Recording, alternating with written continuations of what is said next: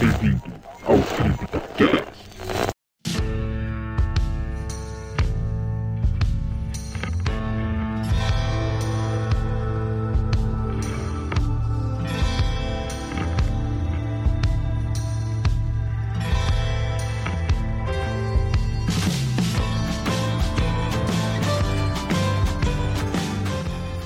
Olá novamente, amigos ouvintes do Zona Sombria, sejam bem-vindos a mais um CryptaCast.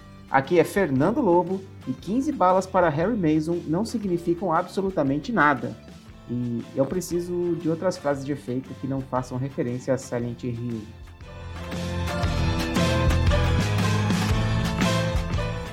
Aqui é o Felipe e nada pior num jogo do que agarrar em uma porta quando tá fugindo de um monstro.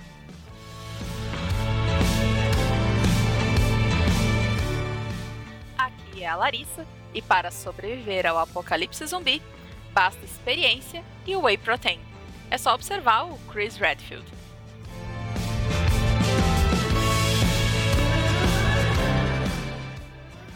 Nesse CryptaCast vamos discutir sobre a jogabilidade nos jogos de terror. Você está acostumado a acertar headshots e descer o cascudo nos inimigos? Pois nos jogos de terror isso é ainda mais difícil do que parece.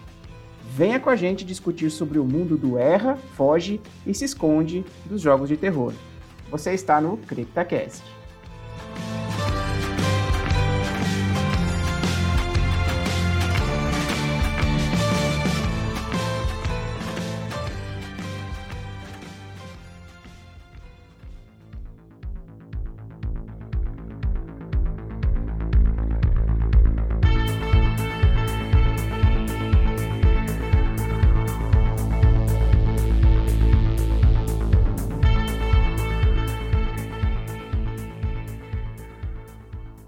Bem, pessoal. Então vamos conversar um pouquinho aqui hoje sobre jogabilidade nos jogos de terror. A gente está acostumado a ver muita questão de fluidez nos jogos, especialmente quando a gente fala sobre jogos de ação, jogos de aventura. Mas aqui a gente tem muitas características peculiares quando a gente fala sobre jogos de terror. Às vezes a própria jogabilidade, né, o próprio jogo traz uma jogabilidade diferente para garantir momentos mais tensos. Ou então, simplesmente é, busca-se essa, essa fluidez dependendo do que está querendo se colocar dentro do jogo. Então, vamos falar um pouquinho sobre, sobre essa influência, né, da, a característica da, da jogabilidade é, e também sobre características que se encaixam dentro do tema do jogo ou dentro do background do jogo. Então, vamos pensar, por exemplo, a franquia Resident Evil. Quando foi lançado em 1996, a gente tinha lá uma, uma jogabilidade um pouco mais travada, aquele estilão tanque, dos personagens se, se movimentarem. E a gente foi vendo que com o passar dos jogos, a jogabilidade, a fluidez foi melhorando. É, e a gente pode pensar isso em duas vertentes. É, pode ser a evolução dos personagens em si, e até mesmo a evolução dos consoles, né? A evolução das novas gerações de, de console.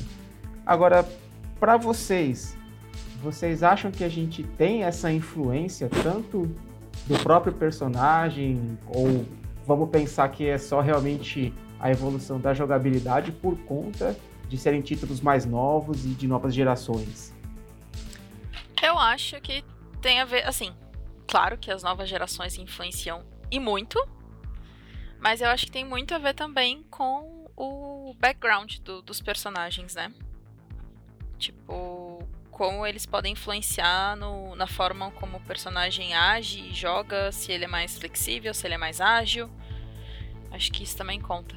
Tanto que em Resident Evil a gente tem a faquinha só com, com o Chris. Não tem faquinha com a Jill. Pelo menos no. no- É, o, Resident é o melhor exemplo. Ele, é, desde o primeiro até os últimos jogos, ele passeia muito por todos os estilos né, de gameplay, de gameplay de, de jogabilidade em geral. porque ele já experimentou de quase tudo. Então ele seria aqui o melhor exemplo. É, a gente pode ver muito essa questão da, da evolução pensando nos personagens. A Larissa mesmo comentou aí no início, né, que basta experiência e whey protein, porque justamente a gente pode colocar o, Chris, o Chris Redfield como uma dessas evoluções. É, a gente vê aquela questão um pouco mais travada, um pouco mais de dificuldade aí no, no, no primeiro jogo, mas quando ele aparece lá no quinto jogo, ele já está bombadão, já tem várias movimentações diferentes, mais voltado para ação. E a gente consegue perceber isso como uma evolução, não só da jogabilidade em si, né, como a gente está falando, mas como do próprio do próprio personagem. Sim. Uma coisa interessante do Chris, eu acho que é, nem é do Chris exatamente, mas assim, a jogabilidade em si mesmo. É, é, o Resident ele é marcado, acho que qualquer jogo é marcado pelo inventário invisível, né? E tem uma parada legal do Resident 5 é que o, o inventário do Chris fica todo nas costas dele. E ele vai tirando as armas e quando você vai adicionando novas armas, elas, elas aparecem ali nas costas dele. Sei lá, isso acho que não tem nada a ver, mas, mas é legal, né? Ah, é uma puta evolução, né? Porque. Convenhamos que inventário invisível é vida, né? Assim, eu acho ótimo. Mas. É muito foge da realidade, Sim, mas né? É... Tipo. Cara. Ou seria até bom ter um limite. Mas eu acho muito Resident legal. Resident Evil mas eu achei Não, muito sim. legal. Mas Resident Evil é famoso da gente ter que gerenciar inventário, né? Porque senão, cara, se não gerenciar inventário, você não avança no jogo. Você tem que saber o que levar, é, o que deixar de forma estratégica. Então tem todo tudo isso. Não, é, é, Assim, ele não fica sem inventário, né? O 5 a gente sabe que ele tem inventário. Mas eu digo assim, o, a questão das armas. As armas estão no inventário. Só que o legal ali eu acho que o que. É, essa questão dele ter as armas e essa mobilidade que tem na animação dele, de poder pegar uma arma e ir trocando as armas de acordo com o que você vai escolhendo, é, a mobilidade, a, a, velocidade com que ele maneja elas, é algo que, que tem a ver com o personagem. Né? Então é, é uma ligação visual que foi apresentada dentro do jogo de uma forma utilizando um recurso que não tinha usado, ninguém tinha usado nos jogos anteriores. Entendi. E é um recurso bem simples, mas assim, não sei se pouca, sei lá, eu acho, não sei se chamou muito atenção, mas assim, para mim chamou bastante atenção, achei bem interessante.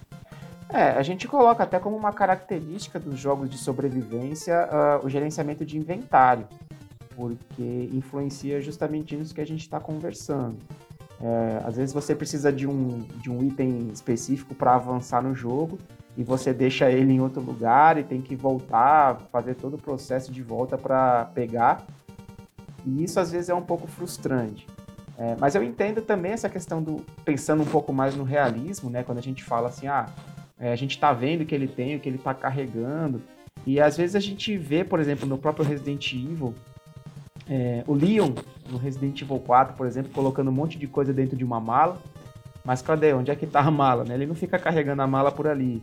No próprio Resident Evil 1, Resident Evil 2, que você tem um slot que cabe um, um lança-foguetes ou uma erva. Então fica uma coisa que você tem que controlar, mas não fica muito puxado para o realismo.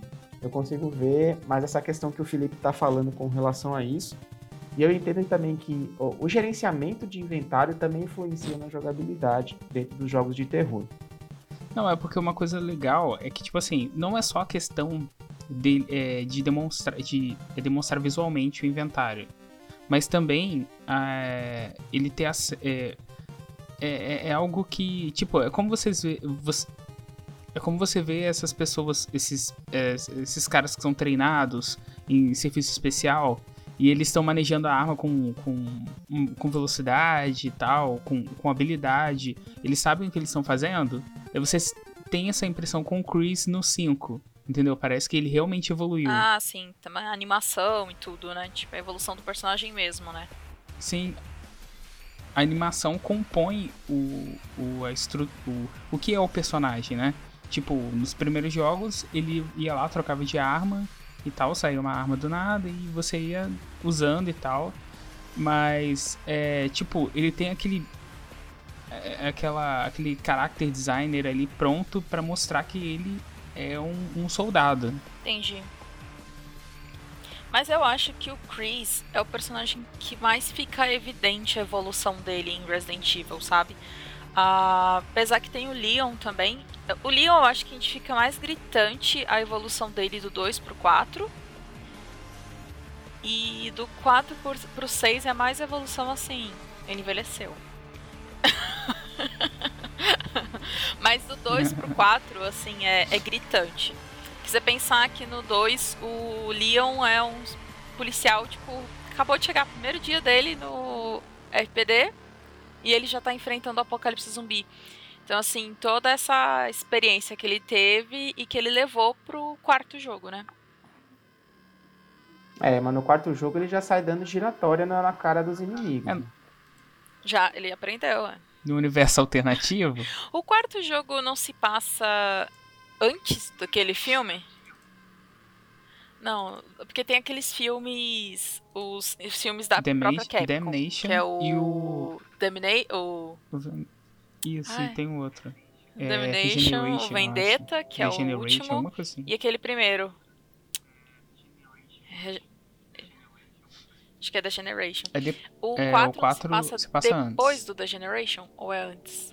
Isso, porque olha só, no 4 é quando eles apresentam ele como um antes agente do, do governo. Né? Porque antes ele era só um policial. E no, no filme, ele já é um agente do Isso. governo. Tipo assim. É, é uma relação que não, não, não é muito importante. No 4 ele apresenta o personagem como agente do governo. E no. Tanto que tem a historinha lá no início. E no filme não tem isso. Tipo, no filme ele vai direto. Todo mundo já sabe que ele é o agente do governo. É, assim, eu não sei exatamente, mas eu entendi. acho que é antes. Sim. Ah, então é antes. Ah, entendi. É, acho que é um pouco antes, porque no final do filme, se eu não me engano, tem ele falando com aquela menina a que ele fala no 4. Então, é isso mesmo. É porque eu acho que ele só. Se, se a gente for considerar isso. que ele teve o primeiro contato com a Hennigan no 4, então esse talvez. É, eu não sei, porque não dá. Não dá. Deixa bem claro, né? essa parada da história.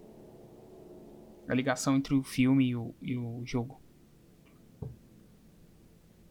É, ele tem, mas tem, assim, detalhes, né? Ele não é uma coisa, assim, tipo, escancarada se aconteceu antes ou depois. Ele, você tem que pegar nos detalhes. E tem tempo que eu vi o filme, então... Mas você vê, né? O, o cara no primeiro dia de trabalho atira em três zumbis e um cachorro e já é promovido para agente do governo, né? Mas vamos pensar em outros jogos também, como por exemplo Silent Hill, que não pode faltar a gente conversar aqui nos nossos CryptaCasts, né? É, a gente tem movimentação parecida, uma jogabilidade parecida, até porque foram jogos lançados em épocas próximas, mas assim como eu falei no meu na, na minha frase de início, a gente percebe também um pouco a inexperiência do Harry para utilizar armas de fogo e enfrentar os inimigos. E com essa inexperiência que a gente pode atribuir talvez ao background do personagem mesmo, será que esse tipo de ligação da jogabilidade com o personagem é, pode ser mais deixar uma verossimilhança mesmo e deixar a, a imersão melhor? Ou será que isso pode também trazer até uma frustração para os jogadores porque eles querem tentar avançar um pouco mais e o personagem não deixa?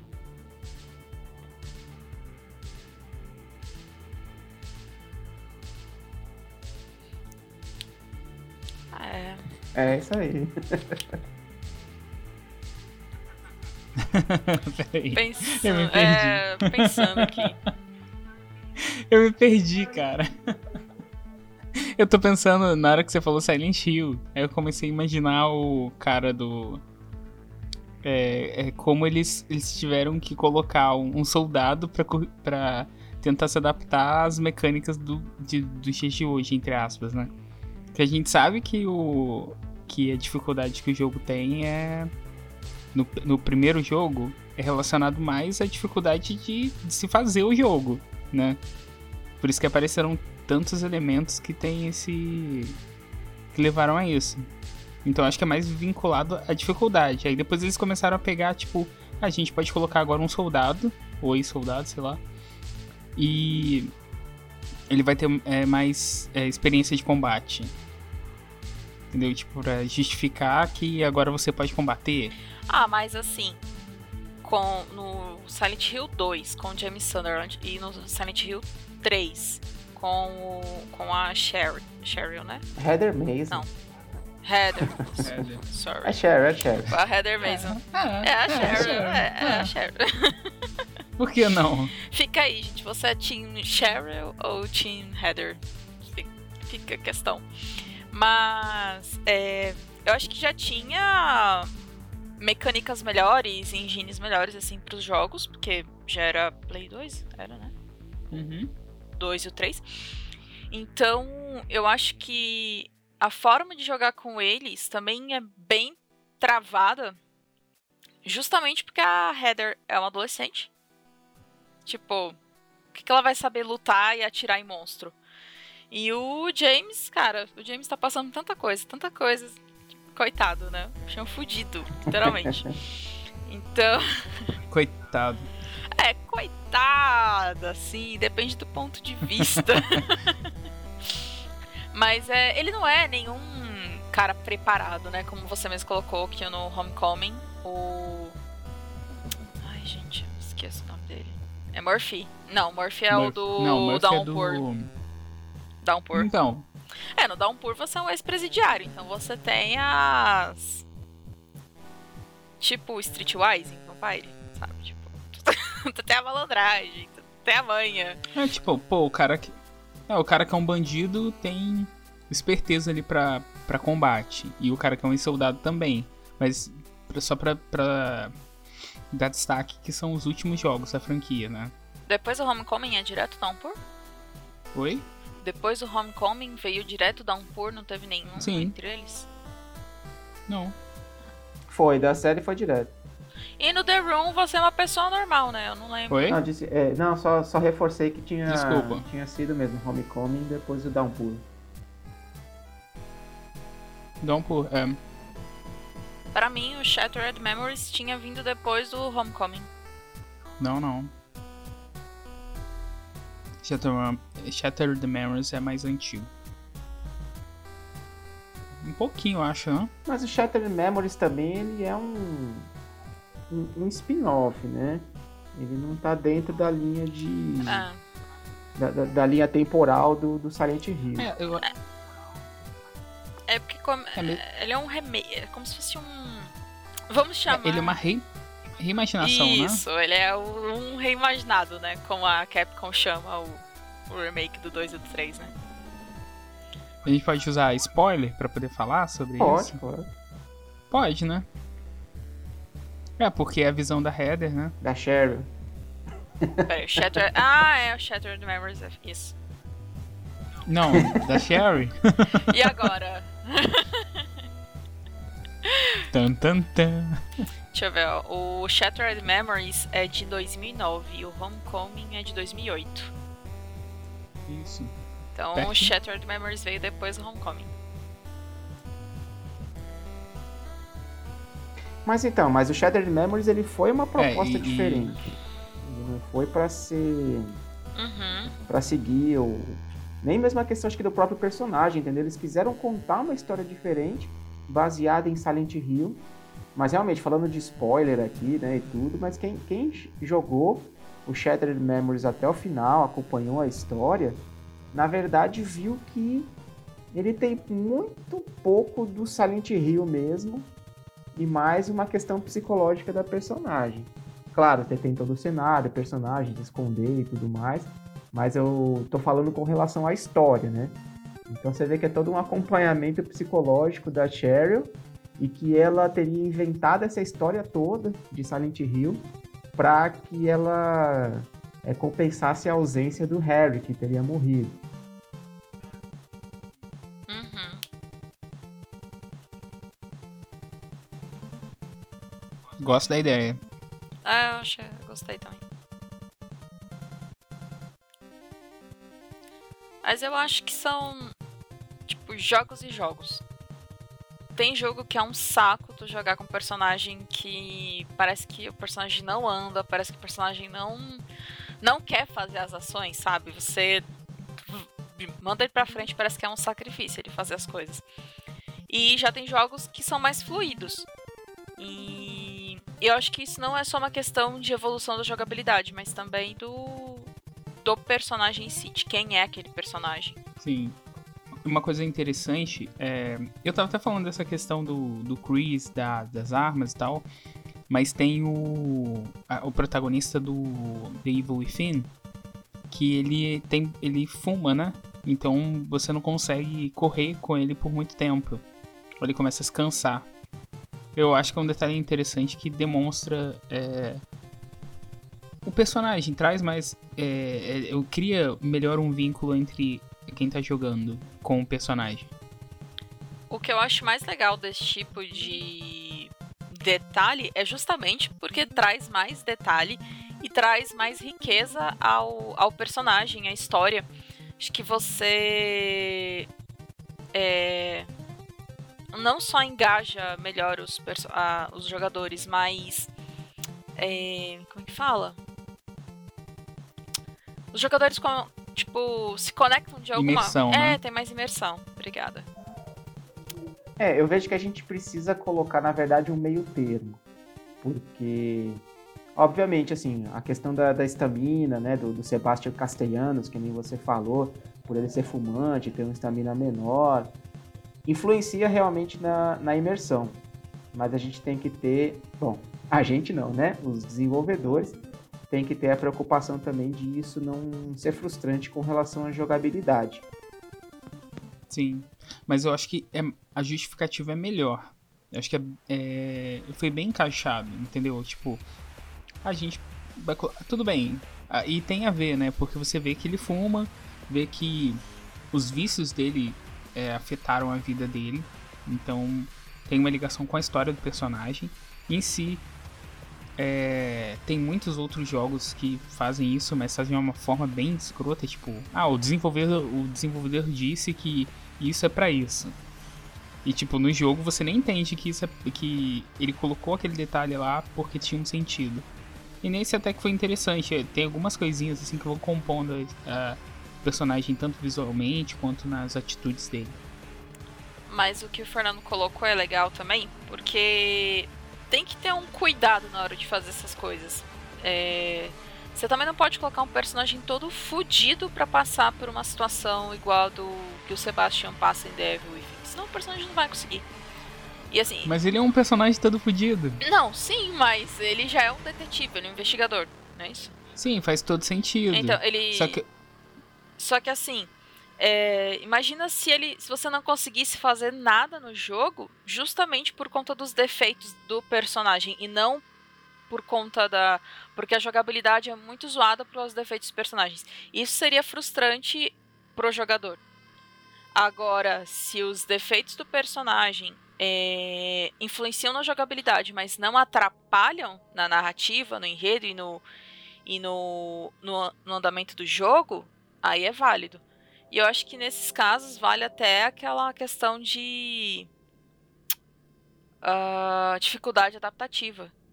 Se o jogador está tendo muita dificuldade naquela parte, o jogo começa a facilitar e a, ou senão a dar mais recursos. E quando o jogador está passando muito fácil, ele, opa, vou dificultar aqui, sabe? Eu acho que a dificuldade adaptativa cairia bem nesse tipo de situação. Concordo. E agora a gente começou esse assunto pensando na evolução, no background do personagem, com o avanço da tecnologia, para a gente poder trazer um pouco agora o que a gente identificou com relação à jogabilidade dentro dos jogos de terror. Então a gente separou os jogos aqui em algumas categorias para que a gente possa discutir um pouco sobre essas categorias, sobre como a jogabilidade influencia dentro dessas categorias e se isso é uma decisão pensada no background ou é só uma decisão pensada em ser um jogo de terror mesmo ou para dar aquela tensão. Então vamos lá, vamos para as nossas categorias. A primeira categoria que a gente separou aqui, e a gente está chamando carinhosamente da categoria Mata Tudo Sem Dó. I will find you. And I will kill you.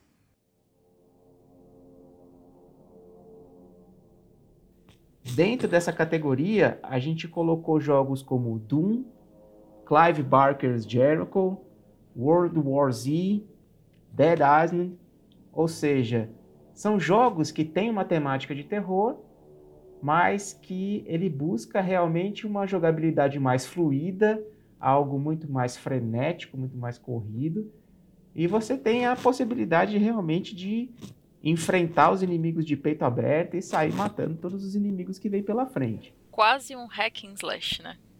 É, basicamente um hack and slash. E É. uma, uma coisa interessante que a gente pode colocar aqui, obviamente não é uma exclusividade, mas dos jogos que a gente listou aqui para poder mencionar essa categoria, todos eles são jogos FPS, jogos em primeira, em- jogos em primeira pessoa. Não, acho que o Dead Island não. Ou é? É sim, é. Não. Dead Island é primeira pessoa pessoa. também. Eu acho que o World of Z não é. É, World War Z acho que não. Ou senão você muda a posição da câmera. Não, tem como mudar, mas inicialmente eu acho que ele não é não. Mas Ele é a tipo maioria deles eu acho Left que é 4 assim. Dead. Ah não, Left Hã? 4 Dead também é FPS. O Left 4 Dead é primeira pessoa.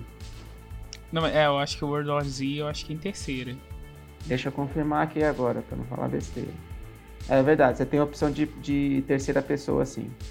Então, corrigindo, quase todos os jogos que a gente colocou nessa categoria são FPS, são jogos de primeira pessoa.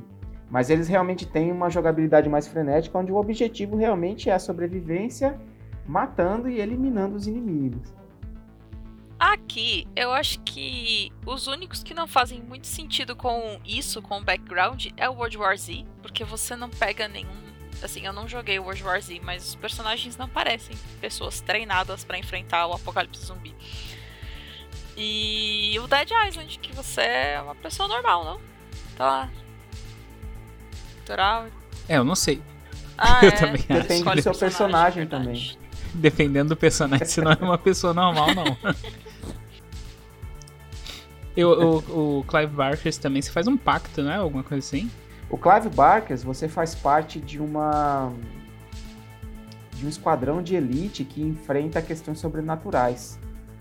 Então, cada personagem também tem habilidades únicas, tem habilidades especiais, não são pessoas normais. Sim, e o Doom também. O Doom tem essa parada também de não ser normal, né? Tipo, além de ser treinado, se não me engano, é o primeiro Doom ou é o 3 mesmo que você fica infectado lá? É, se eu não me engano, é o Doom 3. É o 3, eu acho que você. Mas é. Mas aqui tem toda uma questão icônica mesmo, né? O, o Doom Guy.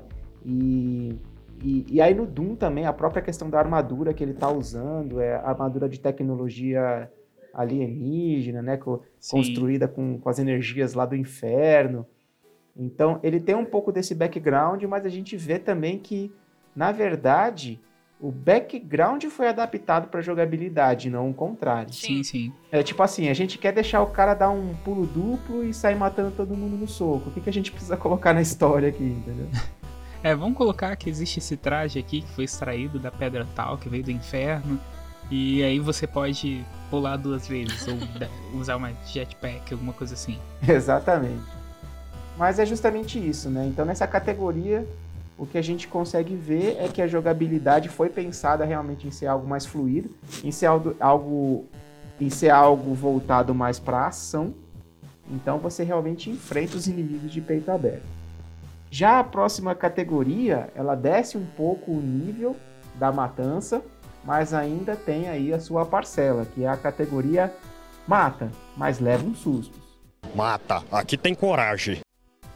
Dentro dessa categoria, a gente elencou jogos como Fear, Days Gone, eh, Condemned, onde eles têm uma boa parte da jogabilidade voltada para enfrentar, voltada para derrotar e matar os inimigos, mas ele também já começa a ter uma jogabilidade um pouco mais voltada para algum, às vezes alguns quebra-cabeças, ou até mesmo numa tensão em algum momento, é para você tomar alguns sustos ali e ficar tenso. É, o Days Gone mesmo, ele tem uma jogabilidade muito parecida com The Last of Us. Então é você tem que fazer com que o cenário te ajude, sabe? Tipo, usar o cenário a seu favor. Mesmo que o cenário possa favorecer ao inimigo, você também pode usar o cenário para te ajudar, sabe? Então é. E essa dificuldade que meio que gera tensão, né, do jogo. Sim. E Days Gone é, é um jogo que pode variar muito. Tem momentos que você precisa ser stealth, tem outros que não. Mas eu diria que a maioria da, do jogo, assim, tipo, pelo menos no começo, é muito stealth. Tem que ir, tipo, pé ante pé. E não ir metendo louco. Mas eu acho, gente, assim, que existem jogadores e jogadores. Tem jogador que não dá conta de jogar stealth, cara. Sim, mas eu acho que mesmo assim, o, o Days Gone, ele pune o jogador que não não joga stealth, né? Sim. Porque o jogo, como tem partes do jogo que são focadas nesse tipo de jogabilidade, e, e quando você não faz isso, você toma uma punição. Que é no caso, tipo, 10 mil zumbis correndo atrás de você e a chance de você morrer é maior. Com certeza. Mas é igual, eu tava vendo meu amigo jogar Red Dead. Red Dead. Red Dead Redemption. Dois esses dias. Ele tava streamando. Aí, e a gente batendo papo no Discord. E. E aí ele tava indo pra um tiroteio. E no lugar dele ir, tipo. Stealth pros pontos estratégicos para atirar nos caras, ele simplesmente metia o louco e ia pro meio do tiroteio. E aí ele morreu umas 4, 5 vezes. Ele ficou frustradíssimo. Ele, ah, que saco, não dá pra jogar esse jogo. Eu falei, claro que não. Você vai pro meio do tiroteio, tu vai morrer. Claro que vai morrer tem que ir de stealth. Ele, ah, não tenho. Aí ele, tipo, tentou mais uma vez ir de stealth. Cara, só que ele foi, tipo, deu uns dois passos em stealth e desistiu. Não, não conseguia jogar daquele jeito. Ele, ele tinha que meter o louco. Ah, cara. é a pessoa que é, deve estar habituada a um outro tipo de jogo, né? Uhum. Tipo, não tem esse costume. Sim. Imagina ele jogando o primeiro Metal Gear. Nossa Deus. Mas aqui a gente. Imagina jogando Sam Fisher, né? Oi? Sam Fisher. Sam Fisher.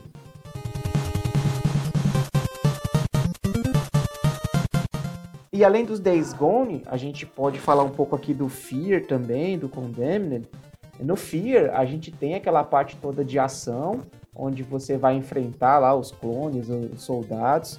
Inclusive, é, não foi o primeiro, mas foi um dos jogos também que enfatizou bastante a jogabilidade do bullet time. Você atrasa o tempo para conseguir ser mais focado ali para matar os inimigos.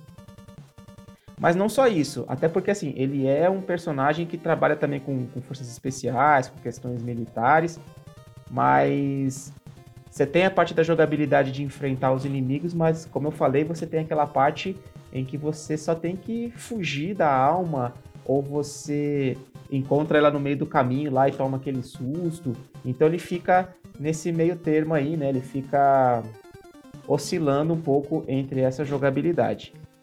Com relação ao Condemned, ele tem também um pouco isso, só que ele é mais voltado para a própria sobrevivência, pensando que armas de fogo são muito escassas dentro do jogo. Então todo enfrentamento que tem, é, a grande maioria é utilizando armas brancas. Então um pedaço de cano que você acha no meio do caminho, um porrete, e assim você vai avançando. E aqui também ele, ele tem cenas bastante tensas que não estão voltadas a nenhum enfrentamento, não está voltado a, a você ter que vencer ou matar alguém. Aqui a gente pode falar, inclusive, como uma da, um dos jogos que mais trouxe, é, deixou mais icônico foi esse aparecimento de manequins dentro do jogo, né? Que aqui tem, tem uma das cenas mais tensas que a gente tem com manequins dentro de jogos de terror. Por isso que ele tinha que ser da outra categoria, só pós manequins.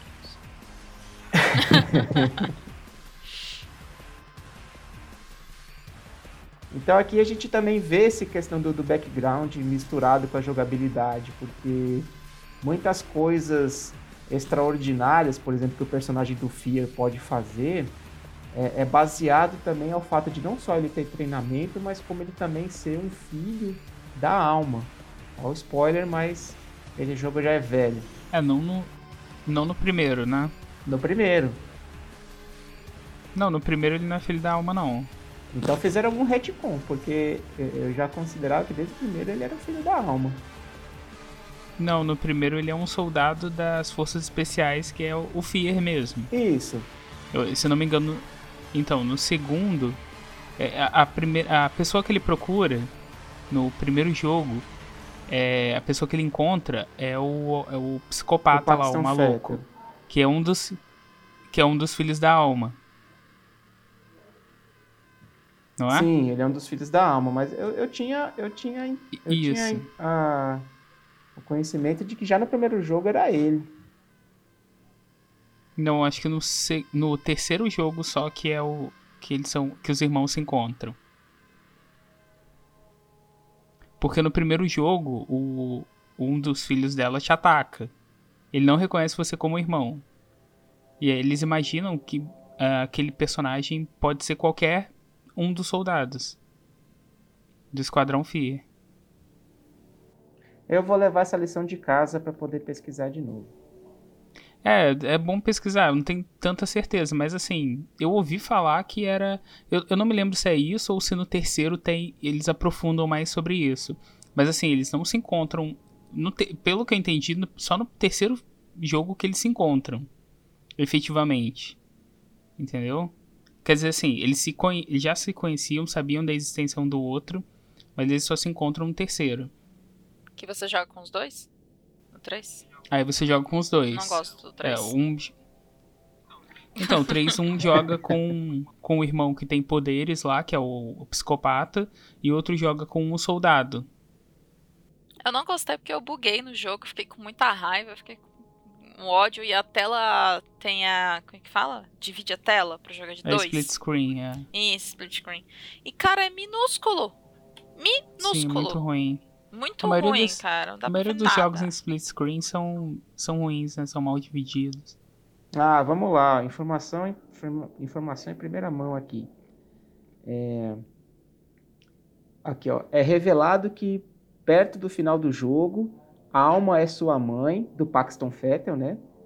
Assim como do Pointman, dizendo que ele é o irmão do Paxton Fettel.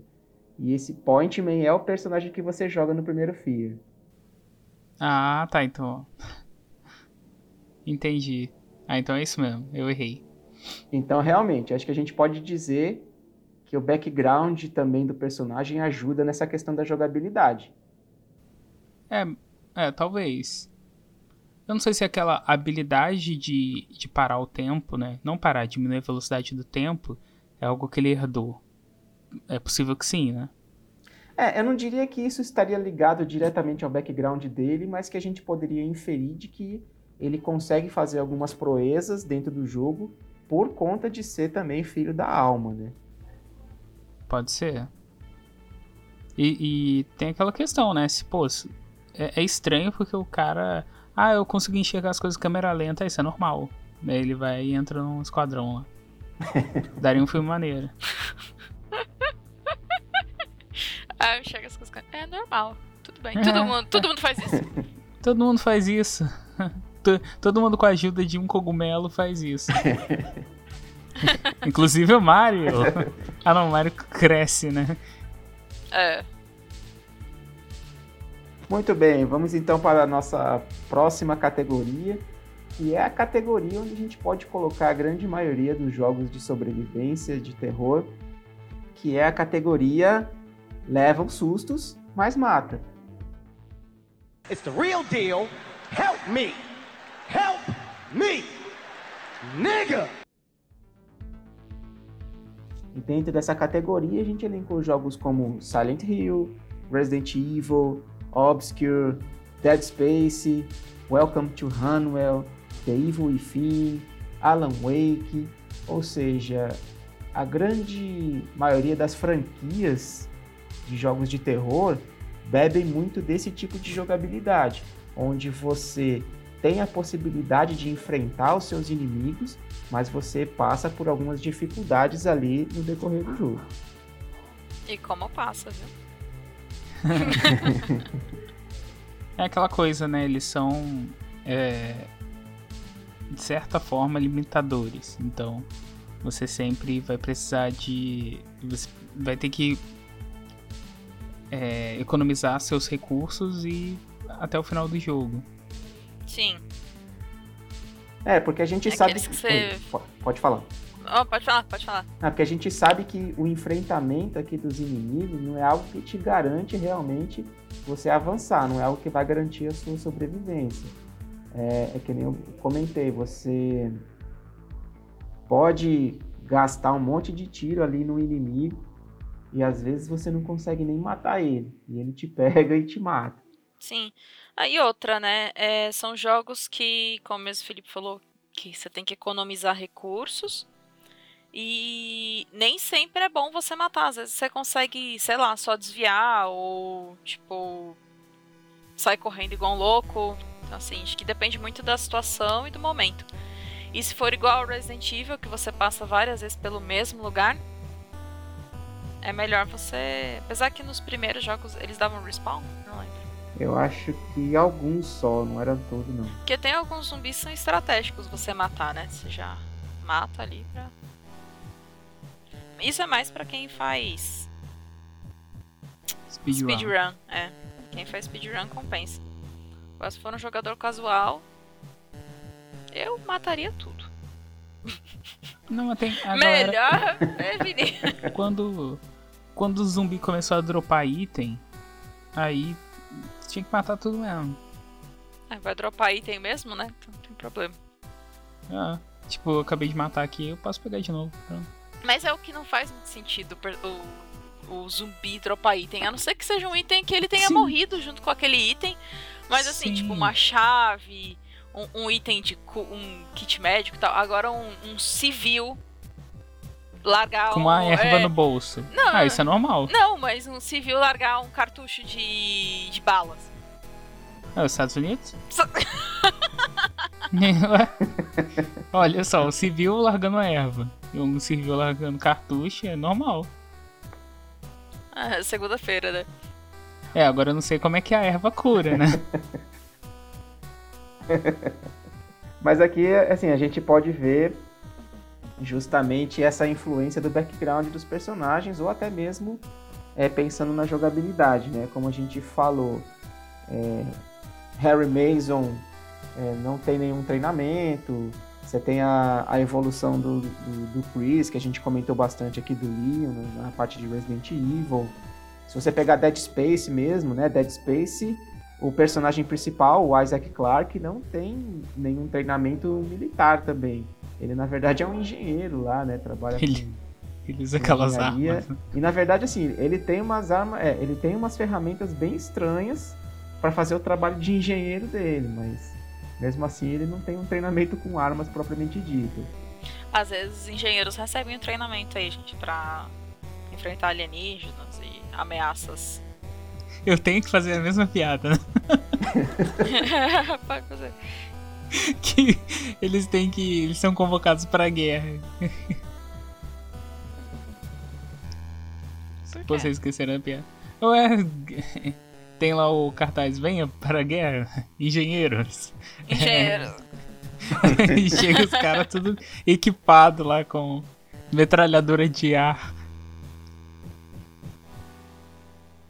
E o Dave, enfim, mas assim, é aquela questão de que às vezes é, tipo, o cara pode ter até um preparo, mas o mal é tão incompreensível, tão inalcançável que ele fica desnorteado.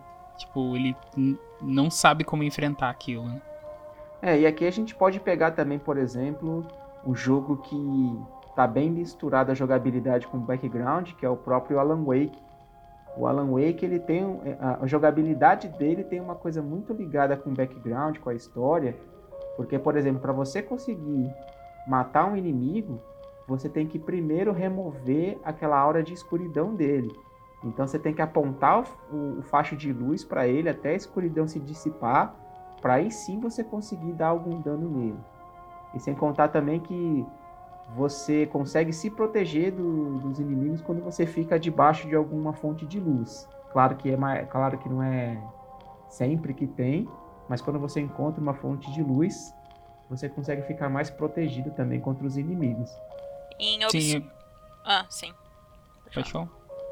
Não, é que eu ia falar de outro jogo. Não sei se você vai falar de Obscure. Ou de. Não, Alan pode falar de obscuro. Ah, que Obscure você. Você, né, joga com mais de um personagem que você pode jogar de dois, inclusive. É. Você é adolescente, né? Ensino. Ensino médio. Tipo, e tá enfrentando lá a escola se fudendo. Com as ervas de novo. É, com ervas, dessa vez. E voltando no assunto das armas, eu acho que Resident faz mais sentido ter um habitante lá, um civil carregando bala, do que em Silent Hill, que tem munição em todo lugar. Tipo assim, não em todo lugar, mas tipo, munição em cima do, da. no meio do, da, da cidade, em cima do banco. Ah, eu tô passando aqui no- na praça e ah, tem um cartucho aqui de. Meu Deus. É, é que alguém tava andando com aquilo no bolso, aí na hora que sentou, caiu do bolso, a pessoa não viu, entendeu? Teorias conspiração. Mas não adianta, pode ter um monte de bala lá e não acerta. Não, não acerta. Você nunca Muito pode bem, é. achar que tá bem munido, né, em Silent Hill. Não, seu inventário vai pro espaço em um minuto. Em um minuto. Ainda mais se você cometer um erro. Cometeu um erro, você vai ser penalizado por aquele erro. Porque é o. É o inferno. Literalmente. Por isso que é o melhor jogo do mundo. Isso aí, Silent Hill. Always. Muito bem, então vamos para nossa próxima categoria, que é uma categoria que tem bons nomes de peso aqui e ganhou muito mais popularidade mais recentemente, que é a categoria Run Forest Run. Onde a gente pode colocar jogos como Outlast, Remothered Tormented Fathers, Alien Isolation, Amnesia, Visage, Soma, Among the Sleep, ou seja, são aqueles jogos onde a gente realmente não consegue enfrentar os inimigos praticamente de forma nenhuma. E o que resta para você só é observar, stealth, se esconder e fugir. E rezar. Também Exato. ajuda. Ou mas- não. Ah, No Alien Isolation, você tem. Você só mata dois inimigos, né? São três inimigos no jogo: os humanos, o sintético. os sintéticos e os aliens. Ou alien, né? Na verdade. Você é um só. só. É, cê- nossa, imagina se fosse mais de um. É. Não. Pera, é mais de um sim. Mas pro final do jogo, quando você tem que ir e coisar as bombas lá, pra explodir todo, você chega tem uma caralhada de alien. Ah, tá, mas tipo, o que te caça o jogo todo é um só. É um só. Não, é um só. E. Ai, que eu tava falando mesmo? Esqueci. É. A gente tava Ah, falando ah. sobre ter um, um único alien. Isso. Ah, então. E o. Não, mas ainda era antes disso. Não, era sobre. e- Era antes disso. Era sobre Alien, Alien Isolation.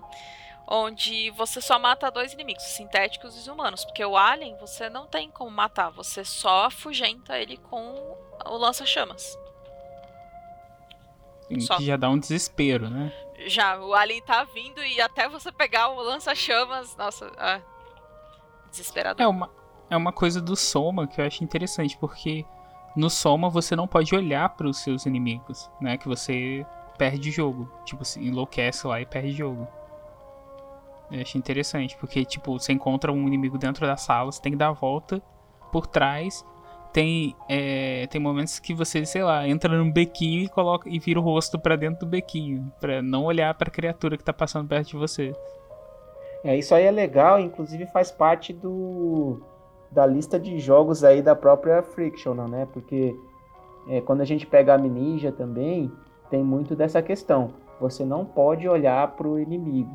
Você tem que se esconder no escuro e ficar olhando para algum outro lugar, porque senão a, a, a insanidade. Porque senão a sanidade do personagem também vai caindo. E você começa a ter visões, ter, ter acho, tremedeira, esse tipo de coisa. Visão então é, é, bem característico dos jogos também da Frictional Game. Né? Eu, eu, acho uma coisa bem legal. Eu acho que uma, combi uma combinação muito maneira pro Amnesia seria que, tipo, quando você tivesse afetado com a sanidade baixa, é, ele fizesse coisas como o. O jogo da pintura lá, como que é o nome? Layers of Layers Fear. of Fear. Isso. Seria algo legal. Porque o Layers of Fear, ele brinca com o cenário, né? Tipo, dando. É uma viagem de ácido mesmo. Aí o, o Amnesia podia fazer uma parada bem próxima. É, vamos ver como é que vai ser o novo Amnesia Rebirth, né? Às vezes traz uma coisa nova. Que o Amnesia é, veio bem antes do Layers, não? Sim, mas é uma combinação dos, dos dois, acho que seria uma parada bem legal. Porque, tipo, é geralmente quando você perde a sanidade, você. alguma coisa tem que afetar o personagem. Sim. Ali você tem algumas coisas que afetam, mas, tipo, não atrapalha essencialmente o gameplay. Atrapalha, mas não essencialmente. Tipo assim, não é uma coisa que vai te incomodar ao ponto de você perder o jogo. Não, com certeza. Ele é, é, o tipo de coisa que você olha assim, ah, ele tá insano, daqui a pouco desaparece, vamos continuar aqui. Isso. Uhum. Aí, tipo, se você pegar o Layers, é, sei lá, tem horas que, ah, mudou a parede. Ah, mas eu tava indo pra cá, mas não era pra cá, era pra lá. Ou, ou tipo, a, os quadros da parede, das paredes são os mesmos quadros. Coisas assim, no cenário que começa a mudar e você não sabe mais onde é que você tá. Até reduzir a insanidade. Até reduzir a insanidade. Agora, um parênteses aqui, um jogo que consegue fazer isso muito bem, até pensando nas, na época que saiu, é o Eternal Darkness pro GameCube. Ah, eu Vocês lembro que você jogo? comentou num. Cara, acho que foi no. Eu não sei qual CryptoCast, mas foi lá no comecinho. Você comentou sobre o jogo, porque ele mexia no som da TV, né? Tipo, aparecia baixando, diminuindo e tal. Ele mexia no som da TV, ele, o próprio personagem às vezes aparecia assim, perdendo a cabeça. É, ele, ele mostrava como se o jogo tivesse desligado, reiniciado o videogame. Ele tentava mexer realmente com coisas assim para tentar sair do jogo. E aí mexia mais é com a sua própria sanidade do que do personagem. do personagem. Pô, mas isso que é legal. Assim. Não tinha, não tinha um não jogo é também legal, que. Legal, né? não era legal. Não tinha um jogo também que copiava o seu. olhava o seu memory card? Eu acho que tinha. Eu sei que recentemente eu joguei. Recentemente não, acho que tem uns 5 anos já, eu acho. 5, 6 anos. Que eu joguei o Pony Island. Pony Island também. Você tá jogando no computador, de repente começa a subir coisa da Steam, como se alguém estivesse falando com você. É, de repente o jogo fecha. Aí você, opa, fechou, mas não, não fechou, ele tava escondido, sabe? Então, assim. Ele faz isso direto no seu computador. Mas eu acho que tinha sim, Felipe, um, um jogo que mexia com o memory card, se não me engano. É, ele falava, pra, se não me engano, ele. Ah, cara, eu não consigo lembrar qual é. Mas tem um momento em que você fala com alguém e essa pessoa te diz o que você joga. E é porque ela tá acessando. O jogo tá acessando o seu memory card. Cara, se eu não me engano, é, esse aí é o é o, o Psycho Mantis do Metal Gear 1, não é não? Eu acho que é isso mesmo. É isso mesmo. Certeza. É, é, eu acho que é isso aí mesmo. E ele fala que consegue ver, consegue ler a mente, consegue não sei o que, consegue acessar seu memory card. Eu acho que era isso aí mesmo. É, são, são, são explorações aí da jogabilidade que conseguem trazer uma inovação, né? Sim, mexendo com com, a, com o jogo em si. Não só o jogo, né? Com o ambiente, né? e com o psicológico do jogador. Sim. Exatamente. Bom, mas eu acho que esse é justamente o, a categoria que se não mexer com o psicológico do jogador, né? Run Force Run. Sim, tá fraco. Não atingiu seu objetivo, pois é. É, pois é. Muito bem. Essas foram as quatro categorias principais quando a gente pensa em jogos de terror, ou jogos de terror de sobrevivência. Mas aqui a gente também criou algumas outras categorias para focar um pouco na jogabilidade desse tipo de jogo. E a próxima categoria que a gente separou aqui foi a categoria Pokémon Snap.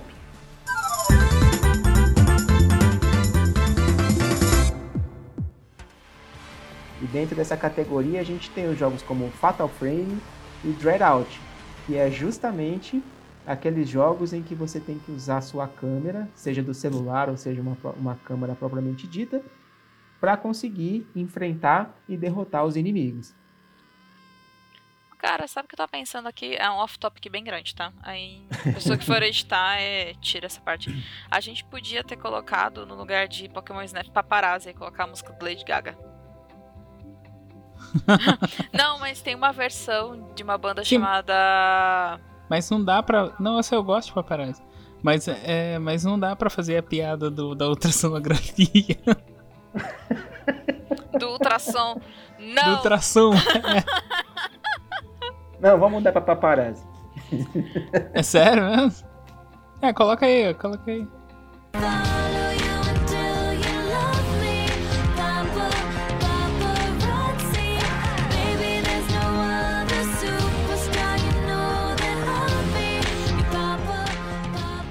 Então no, no Fatal Frame a gente pode ver a história, né? Que você vai para o primeiro Fatal Frame no caso, que você vai para a mansão é, atrás do seu irmão e você encontra lá a câmera obscura e ela tem o poder de exorcida- exorcizar os espíritos. E aí a partir daí então você anda com essa câmera para lá e para cá e quando você encontra um fantasma você usa a câmera, você tira fotos do fantasma para conseguir exorcizar ele. E essa jogabilidade, ela tem o, background está bem ligado também com a jogabilidade, mas eu vou dizer para vocês, assim que eles pegam e começam a fotografar, a jogabilidade fica bem travadona. Fica, e como fica? Mas, como é minha, uma das minhas franquias favoritas, eu vou aqui dar um, um no braço a torcer, porque, tadinhas, são adolescentes, são meninas ainda, crianças que estão enfrentando fantasmas.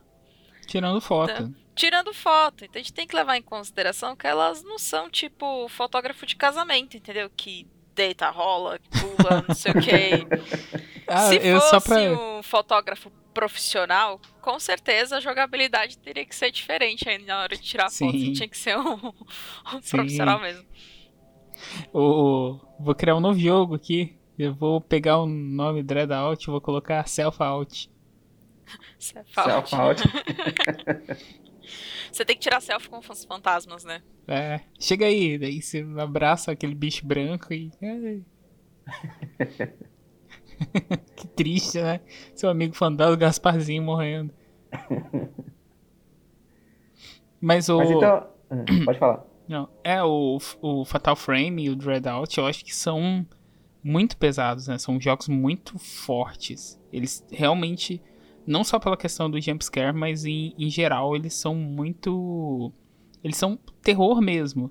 É tipo assim, é, para quem joga Slenderman, não sabe o que, que é terror quando, quando vai jogar Fatal Frame ou Dreadout. Eu acho que mais Fatal Frame é mais pesado ainda. É, Fatal Frame tem uma história muito pesada. E a jogabilidade dele e tudo. E, e as personagens são extremamente frágeis, então é. Elas são muito fa- facilmente pegas pelos fantasmas, assim, tipo, os fantasmas, é, tipo, eles balançam ela, dá até raiva, tipo, tu não consegue fazer nada. Você tem que ficar é, no analógico pra tentar sair daquela situação. Mas é. é? A personagem é muito. fica muito à mercê daquela situação, sabe? Porque elas são muito fracas, frágeis. E, e a história em si é muito pesada, assim, de todos. Todos eles, assim, incluem ritual com sacrifício humano. E os files trazem detalhes dos sacrifícios, então é. Isso é um sacrifício mais bizarro do que o outro, sabe? Acho que a cada jogo eles aumentam ainda mais a bizarrice, o jogo vai ficando cada vez mais e mais pesado. Cara, sabe? Eu não sei o que os desenvolvedores leem. Provavelmente Junji Ito, né? Pra se inspirar muito. Mas é. É, é bem assim, igual no quinto jogo. É um ritual de tipo. é, a mina escolhida pra ser a noiva dos fantasmas, assim, sabe? E aí, eles colocam a sacerdotisa lá, o sacrifício, numa caixa e joga no rio, tipo, no- na cachoeira lá. E aí a mina morre afogada dentro de uma caixa minúscula. Então é. Mas sinceramente o quinto tá bem de boa perto de outros. Dos outros. Assim, do 4. Acho que o. O 2, o 3 e o 4 tem as histórias mais pesadas, eu, eu diria. É, é, então uma dica aí pra você que gosta de Slenderman, joga Fatal Frame, se você se cagar. Isso. Aí, cara, dá um cagaço jogar Fatal Frame. Porra. É, principalmente pras pessoas que gostam de Slenderman. né? E o, o Dread Out ele também tem essa questão muito parecida aí, né? Ele próprio fala muito também do folclore da Indonésia. Então ele pega coisas mais pesadas também. E é praticamente a mesma coisa do Fatal Frame. A diferença é que você agora está usando um celular. E um celular muito bom, né? Porque esse celular, celular não acaba a bateria. Cara, eu sempre achei que essa menina tava usando algum tipo de droga. tem umas cenas. É sério, tem umas cenas nesse jogo, velho. Tipo, tem uns bichinhos, tem uma fase que você vai catar uns bichinhos. Eles são uns bichinhos tão fofinhos, mas tão do, do inferno. Eles ficam andando em volta de você. Eu pensei assim, cara, isso daqui não chega nem perto, é um negócio muito louco. Essa menina fumou alguma coisa. Muito bem. Então vamos aqui para nossa próxima categoria, que é a categoria é fofinho, mas E dentro dessa categoria a gente tem jogos como Frambow, Cuphead, Spooky's Jumpscare Mansion, The Binding of Isaac, que na verdade a gente pode ver realmente que tem jogabilidades diferentes entre um e outro, mas a gente quis colocar aqui também, pensando até um pouco na questão do cenário, na questão da ambientação, porque eles têm uma arte mais cartoonizada, mas não se deixe levar pela arte cartoonizada. São jogos também bem pesados aqui. E como são? Porque Frambow, cara, é É pesadíssimo. uma dark, né? O Cuphead também lembra as animações da década de 30, né? Era 30 ou 40? 30. 30. Bad Bull. 30. É. Isso. Bat Bull. Pra ser sincero, Hum. eu tenho medo desse tipo de arte. Eu não, não sei porquê. Mas eu comprei Cuphead, A né? Cuphead é muito legal. Comecei a jogar. Comecei a jogar, só que eu não passei nenhuma fase, então eu desisti. Deixei lá na minha Steam E guardado. o- só uma curiosidade, o Cuphead ele foi feito à mão. Ele é uma animação 2D à mão mesmo. Isso. Aí alguns cenários deles, eu tava vendo o making off, são Sim. em 3D. Tipo, o fundo e tal. Cara, o jogo É o assim, famoso Parallax, né? a... Uhum. Mas assim, é que eu falo, tipo, a confecção dele, a produção dele é fantástica, tipo, o trabalho que o pessoal teve e tudo. Então, por esse ponto é um jogo muito bonito, mas ao meu ver é um jogo muito medonho. É, e o próprio Frambow também, o Frambow também foi desenhado à mão. E ele tem, Ah, é essa, e ele tem essa é estética bem, bem medonha também, eu acho. Você é, tem o, a parte normal, você tem a parte mais do terror, os cenários que mudam. Fica realmente uma coisa é, bem tensa ali. É um jogo. Então, é, não sei, eu gosto tanto de Frambow. Eu acho ela tão fofinha. e a trilha sonora é muito boa. Frambow. Sim, a trilha sonora é muito E- boa também. E a mesma empresa lançou o jogo Little Miss Fortune, que também vai na mesma pegada de Frambow. Muito bem. Vamos para nossa próxima categoria aqui então, que é a categoria jogos que gostaria de jogar, mas tenho que assistir.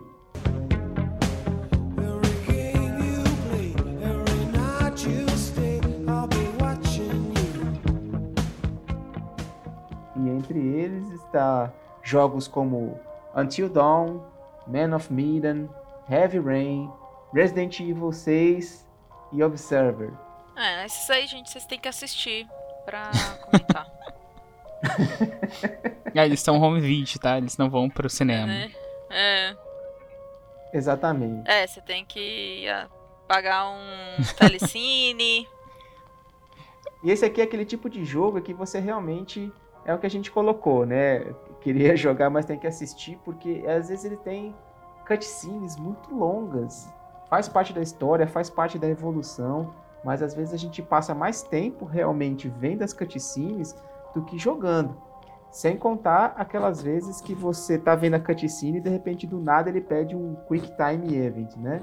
Que você tem que largar o balde de pipoca, largar seu óculos 3D e sair correndo atrás do controle para poder apertar a tempo aquela ação que você precisa fazer. Porque você não estava preocupado com isso, você já estava tanto tempo vendo a cutscene que você nem podia imaginar que ia ter uma hora que você tinha que interagir. Eu acho que o, o menos é, jo- é, que jogos que eu gostaria de, de jogar, mas tem que assistir, é o Observe. Que tipo assim, você vai movimento, você vai jogar ele é primeira pessoa, então você segue o jogo normal, você não vai poder comer pipoca. E o, o Resident também, só que tirando, né, essas coisas, eu não vou falar de Resident 6 porque sei lá, daqui a pouco vão me atirar pedra na rua. É, tomar cuidado aí. Mas realmente. Tem gente que gosta, né? Tem muita gente que gosta. Não, eu não tô falando, não é um jogo ruim, não. Mas assim. É o melhor da franquia, aí já é exagero, né? Mas você vê, você vê a diferença, por exemplo, do, do Observer para um Until Dawn, por exemplo. O Observer, ele também é aquela questão que você vai mais acompanhando a história, você vai assistindo, como a gente está falando aqui, mas ele tem uma interação maior. Você se sente mais no controle do personagem, avançando pelas, é, pelo cenário, avançando pelas pistas. Mas Until Dawn, por exemplo, a gente sente um pouco menos essa parte. Acho que tem muito mais Quick Time Event aqui, ou decisões que você pode fazer para avançar no jogo, do que você tem no Observer, que é você realmente é, seguir junto com o personagem a história. Que o, o Observer você ainda acompanha mais com a jogabilidade, o desenrolar da história. Os jogos como Until Dawn, você tem que assistir mais as cutscenes e você tem aquelas interações no meio da história que é você tomar alguma decisão ou fazer alguma ação rápida.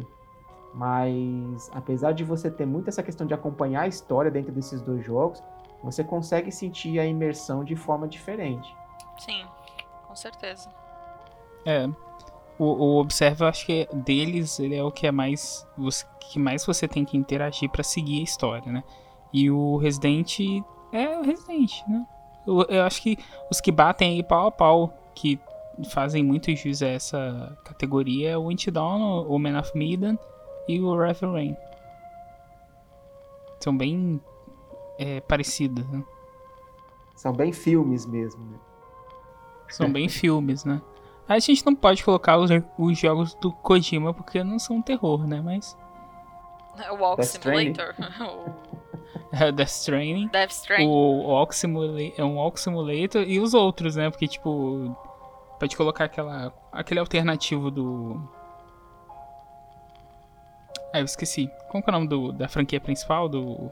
Do Kojima? Do Isso. O Metal, Gear. Isso, isso, o, o, o alternativo lá do Metal Gear, do garoto que usa salto.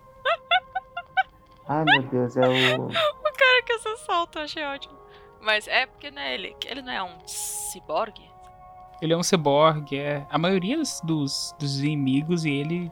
Tipo, ele é um cyborg e os inimigos também, né? A maioria, né?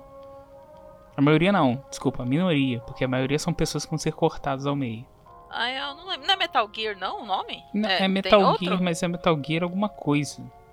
Peraí, deixa eu ver aqui. Ai, não lembro. É, é de alguma coisa. É Rising. Metal Gear Rising. Ah, é Rising. Rising Revenge. Revenge. é, Re- Revengeance. Revengeance. Acho que é isso. Mas vamos lá. Por último, temos aqui a nossa categoria que a gente ficou pensando aqui, como é que a gente ia colocar porque a gente tem uma jogabilidade realmente diferente dos demais. Mas aqui nós chegamos à conclusão de que essa categoria é a categoria Eu Me Remexo Muito. Eu me remexo muito, eu me remexo muito, remexo muito. Eu me remexo muito, eu me remexo muito. Onde a gente colocou o Five Nights at Freddy's. Por quê?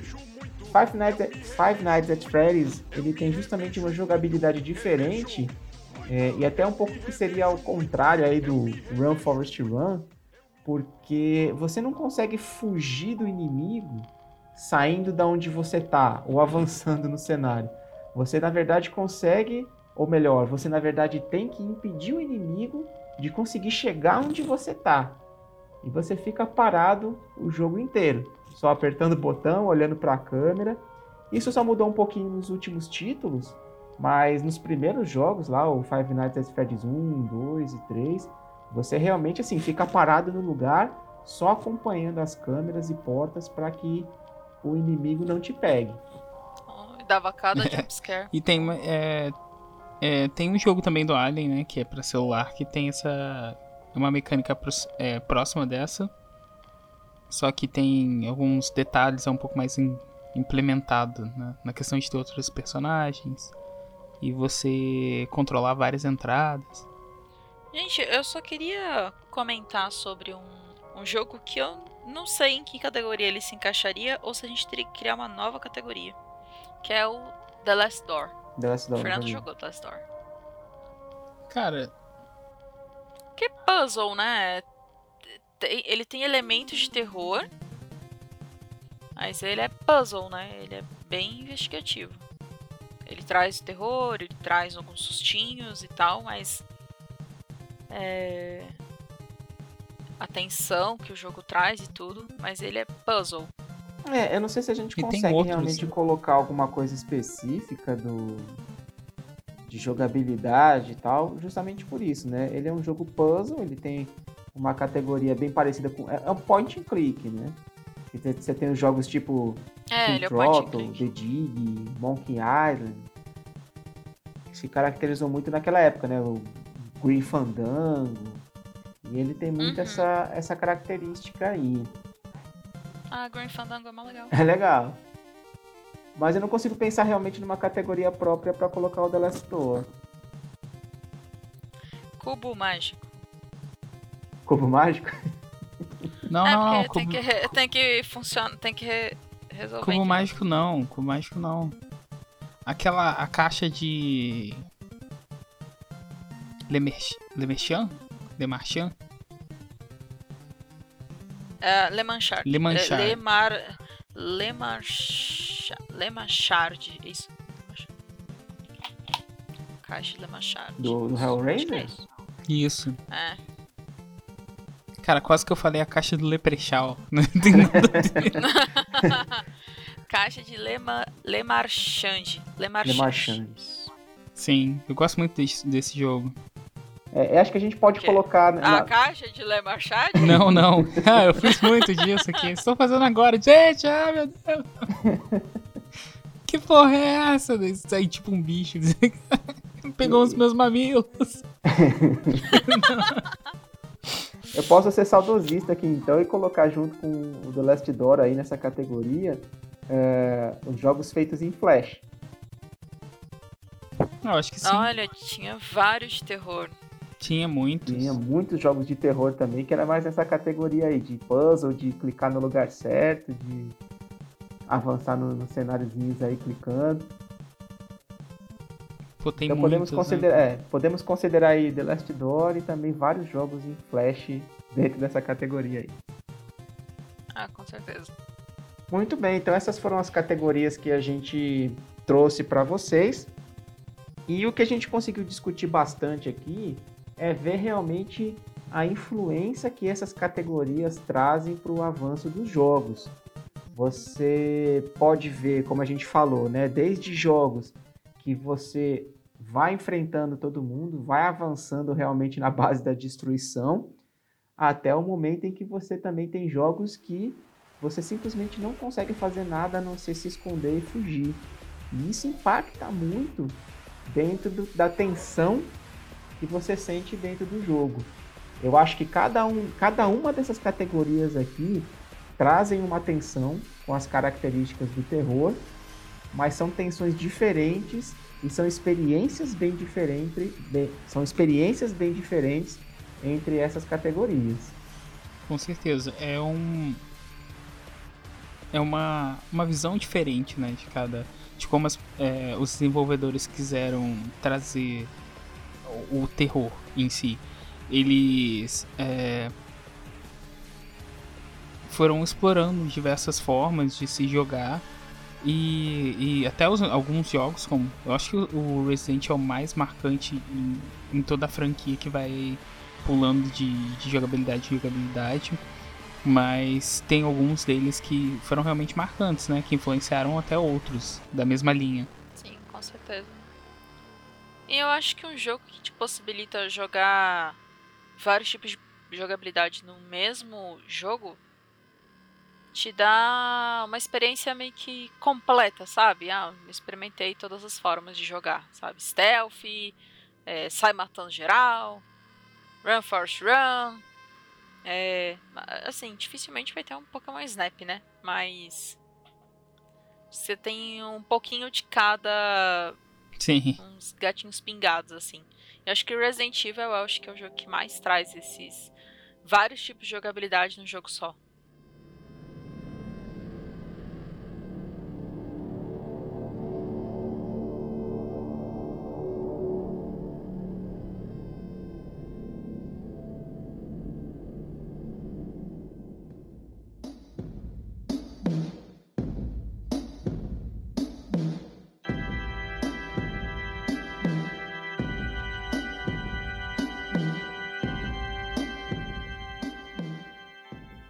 Muito bem.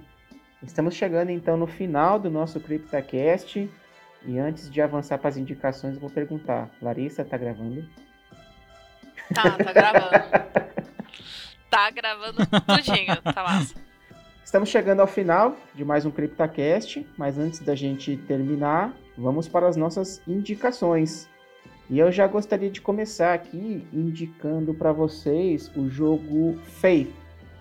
É um jogo que tem um estilo retrô, voltado para os computadores mais antigos, e ele está saindo em capítulos. Já saiu o capítulo 1 e o capítulo 2, o 3 está em desenvolvimento. E ele conta a história ali de um padre que, que junto com outro teve um, um exorcismo mal sucedido e depois de algum tempo ele volta para casa onde ocorreu esse exorcismo para terminar o trabalho que ele começou. E você tem uma atmosfera muito tensa, é, os personagens te perseguem de uma forma muito rápida, você tem alguns quebra-cabeças e cenas é, bem aterrorizantes mesmo, assim, cenas que te deixam tenso jogando. E a única arma que você tem também dentro desse jogo é a cruz do padre que ele utiliza para exorcizar os espíritos. Então é um jogo que você vai, não dá muito pelos gráficos, porque ele, como eu falei, ele é voltado para ser um jogo estilo computadores mais antigos, mas ele tem uma história é, e um cenário aí muito legal, muito bem feito. Vale a pena dar uma conferida. Só quero fazer uma nota aí, colocar, deixar uma nota em relação a essa indicação.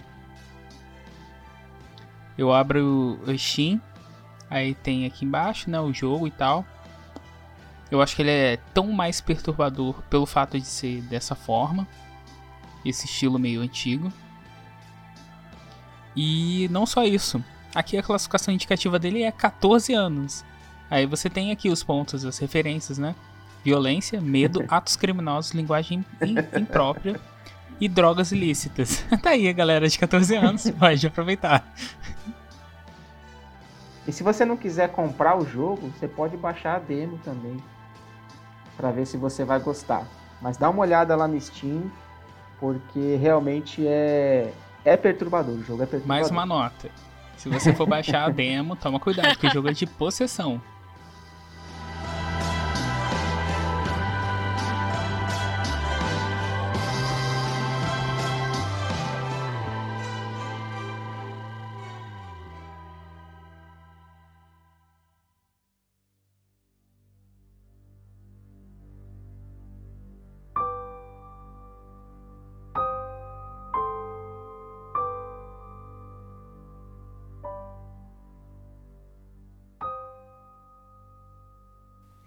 Tá bom. Então, a minha indicação é A Semente da Maldição, de 1990. É um filme que conta a história de um casal que vai a um local, é, um prostíbulo, para poder. Porque a moça decide fazer um aborto. É, o plot é muito foda, eu acho maneiro a ideia de. Assim, é obviamente errado, não tô concordando com isso, mas a história é interessante. Mas o filme é uma bosta, mas vale a pena assistir só pela história, sei lá. E pelos efeitos ruins. É, e essa a criança, o aborto, né, o, o bebezinho mal formado, ele cai um, no esgoto, porque jogam ele dentro do vaso sanitário. E quando ele cai no esgoto, ele tem contato com, com alguns produtos químicos, que não sei por que estão ali. Mas ele se torna uma criatura pensante. Já é claro que por ele ser humano, mas mais pensante ainda, mais rápido, ele cresce mais rápido, vira um bicho bem escroto. E ele vai encontrar sua mãe. É um filme que tem que poderia ter um remake, que eu acho ele da hora. E tá aí a minha indicação. É. Podia ter virado filho do Guts, ia ser muito pior.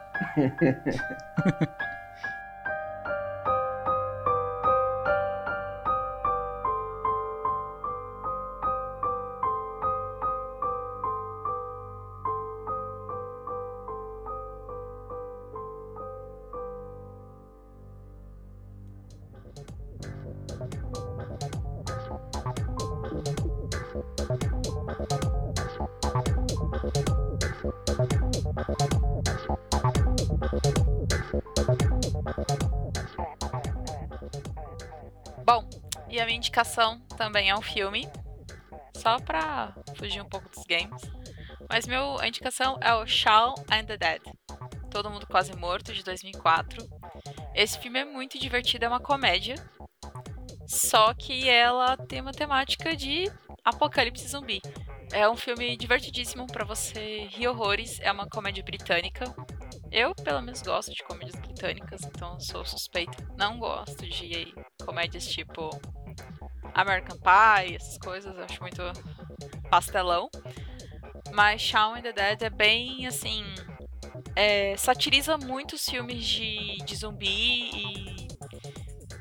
É muito divertido. Tem que assistir, eu acho legal. Tudo bem, 2004, aí já tem que 16 anos o filme. Porra. Caraca, agora que eu me toquei, tipo, o filme já tem 16 anos. Mas é um filme divertidíssimo, assim, acho que ele envelheceu muito bem, sabe? Assim, se você pegar hoje pra assistir, você não sente que é um filme de 2004. Então, vale a pena, hein? Eu acho que ele veio logo depois da Madrugada dos Mortos, né? O remake. É, ele, foi ser pra, ele, ele foi pra ser uma sátira da Madrugada dos Mortos, né? Acho que é. É. Inclusive, Madrugada dos Mortos é ótimo. Muito bem, então depois dessas indicações, agora a gente realmente chega no fim do nosso CryptaCast e vamos aos nossos recados finais. Acesse o nosso site www.zonasombria.com.br. Além do site, você também pode encontrar a gente nas redes sociais. Estamos no Facebook, em www.facebook.com.br zonasombriabr e também no Twitter e no Instagram, como arroba Zona Sombria. Se você também preferir os meios clássicos de comunicação, pode mandar um e-mail para a gente para criptacast@zonasombria.com.br. Obrigado a todos que nos acompanharam até aqui e até o próximo CryptaCast. A gente se vê lá. Vamos dar tchau pro pessoal. Tchau, tchau, pessoal. Tchau, gente. Falou. Tchau. Tchau. De novo. só, É só, hora de dar tchau. só uma, É só uma hora de... consideração aí. O. O Fernando, na hora que ele fala aí que ele vai se. Ele fala de me- é, meios tradicionais. Se você quer. Se você prefere os, os meios tradicionais, Os meios né? clássicos. Meios clássicos. Eu penso num cara escrevendo uma carta. Ah, o cara escreve uma carta à mão, né? Com caneta tinteiro. E e- Ou se não, manda um. Gente, o Mad Max na minha rua, velho. Ou se não, o cara. Como é que é aquele telégrafo, né? O cara Um telégrafo. Sinal de fumaça. Telegrama. É, um telegrama. Ei, galera, recebemos um sinal de fumaça. Galera, recebemos um bip. Ô, louco.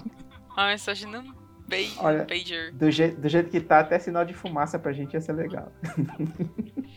Ai, ia mesmo. Galera... Olha, não é por nada não, mas ia ser bem massa. Galera, recebemos uma pedra aqui, antiga, encontrada.